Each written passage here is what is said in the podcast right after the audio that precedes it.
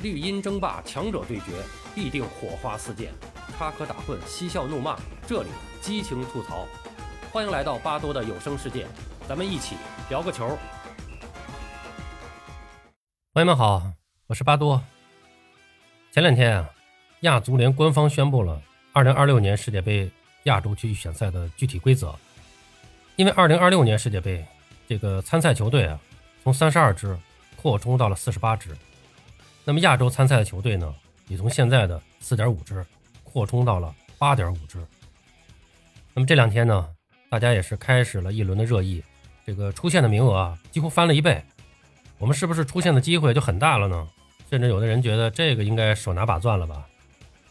其实这个问题呢，巴多之前的节目中啊聊过，这个结论呢，就是没希望。因为这近二十年里边，我们进入十二强赛。每次都特别的困难，通常都是进不去。那么最近两次进入比赛打完了，我们都是第十名。那么未来呢，我们的实力呢还会越来越差。凭什么能获得这八点五个名额呢？那么当然啊，这些呢就是从这个历史战绩上来简单的分析。当时呢，这个扩军后的亚洲区的预选赛，这个具体的赛程还没有出来。那么更具体一点的分析呢，那当时确实也没法做。呃，今天不一样了啊，咱们就先简单的了解一下扩军之后的这个世界杯的亚洲区预选赛的这个参赛规则。啊，这个竞技比赛啊，实力是最根本的，但规则呢也是非常重要。那么通常呢，不一样的规则，特别是赛程设置，会导致完全不一样的结果。而中国足球呢，实际上啊，就是在历史上，因为对赛程和规则研究的不透，而吃亏的事例那也是比比皆是。当然了，我们也有啊，因为吃透了规则，通过充分有力的协调，获得了利益的情况。那说白了呢，就是也占过赛程规则的便宜。呃，比如说就是2002年的这个世界杯预选赛啊，当时的咱们这龙哥啊，就是中国足协副主席、亚足联副主席张吉龙是妙手抽出世界杯啊。当然了，不是简单的一个抽签的事儿，这之前啊做了大量的工作，有着亚足联内部的激烈斗争。甚至当时惊动了国际足联。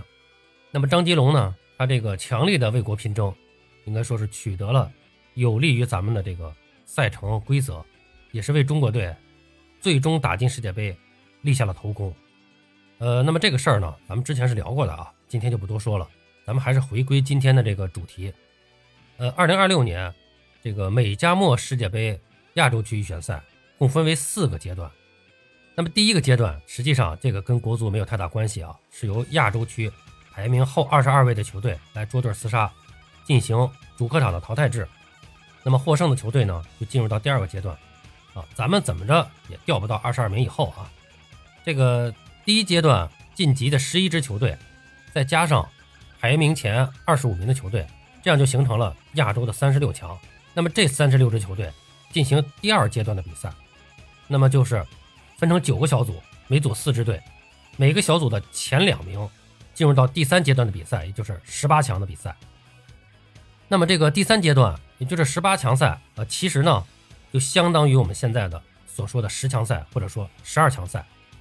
十八支球队分成三个小组，每个小组六支球队。那么这个阶段的比赛呢，就将产生晋级世界杯的名额了。打完第三阶段，哎，每个小组的前两名。就将获得直接晋级世界杯的名额。这样的话，三个小组那就是六个名额，已经名花有主了。呃，十八强赛三个小组的第三四名，一共是六支球队进入到第四阶段的比赛。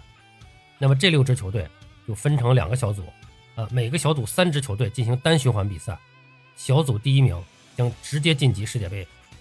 那么也就是说，第三阶段有六个队直接进入世界杯了。第四阶段。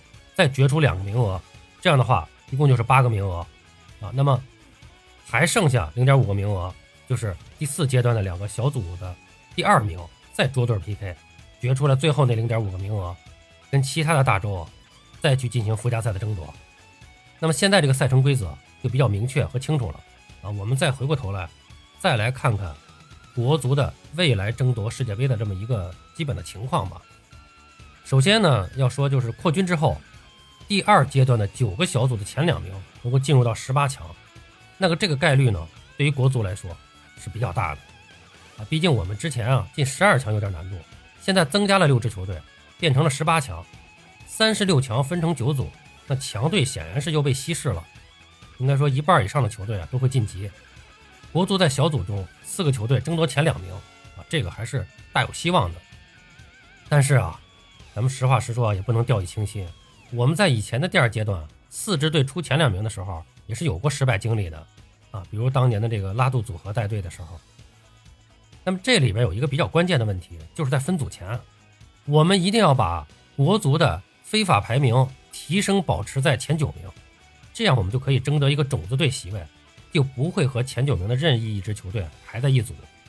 这样的话，就即使我们有点这个马高凳短的失误啊什么的，争不了小组第一，还能争小组第二，进入十八强赛，这个概率就非常大了。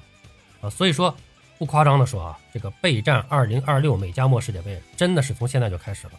这两年，国足要争取多打国际比赛，多提升非法积分。当然了，这安排比赛也是非常有学问了。这需要足协啊多费点心思，干点正事儿。那么最主要的重头戏还是十八强赛，跟今年的这个十二强相比，相当于多出了一个小组，多出了两个直接晋级的名额。但是我觉得啊，国足要想在十八强赛阶段取得直接晋级的难度也比较大。以现在或者说在前两年的实力，那么十八强赛直接晋级可能真的是呃非常有希望的。但是未来的国足这个实力啊是持续下行的，想在这个阶段直接搞到前两名，这确实是有很大困难。我们细数一下啊，日韩伊沙澳五支第一阵容的强队分布到三个小组的话，那除非我们运气特别好，分到那个只有一个强队的小组，否则的话，你想直接晋级那根本就不可能。其实除了这五支，这个亚洲足坛还有像卡塔尔、乌兹别克、呃阿曼、阿联酋、叙利亚。对吧？甚至还有黎巴嫩、泰国、越南，那这些球队和我们都是有的打的。持续下行的国足在面对这些球队的时候，也都没什么把握。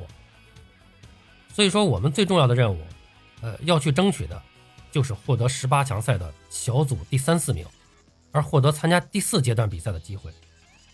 第四阶段，那首先我们要祈祷的就是前面说的这个五大强队啊，千万别有这个说的关键时刻掉链子没打好掉下来的球队。那一分组，要是和咱们分在一个组，那肯定咱们就完戏了。总体来说呢，这一关我们主要的对手就是前面说的刚才那些什么卡塔尔啊、乌兹别克斯坦啊、阿曼、阿联酋、叙利亚、黎巴嫩、泰国、越南啊，就是这个级别的球队，我们要遇到其中的两支。那么在这样的一个小组里面，我们要力拼拿到小组第一，就能够获得直接进入世界杯的机会。当然，刚才咱们也说了，其实这个级别的队，对于未来的国足来说，也都挺难踢的。但这可能是国足的最后希望了。那么至于说没能直接出现，后面还有关于附加赛的争夺，我觉得这个就没必要指望了，咱们也不用去再算这个事儿了。主要是即使你打出亚洲，再去和别的大洲争夺的时候，那也是太难了，基本上没有出现奇迹的可能。呃，所以说呢，就是巴多觉得啊，国足的世预赛真的是从现在就开始了，不光是调整磨合队伍，要从热身赛开始了。提升 FIFA 积分开始，这是最关键的。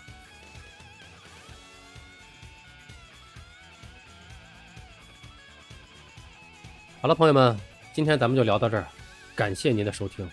您有什么想和巴多交流的，咱们评论区见。本节目由喜马拉雅出品，欢迎收听、订阅、评论、转发。巴多聊个球，我们下期再见。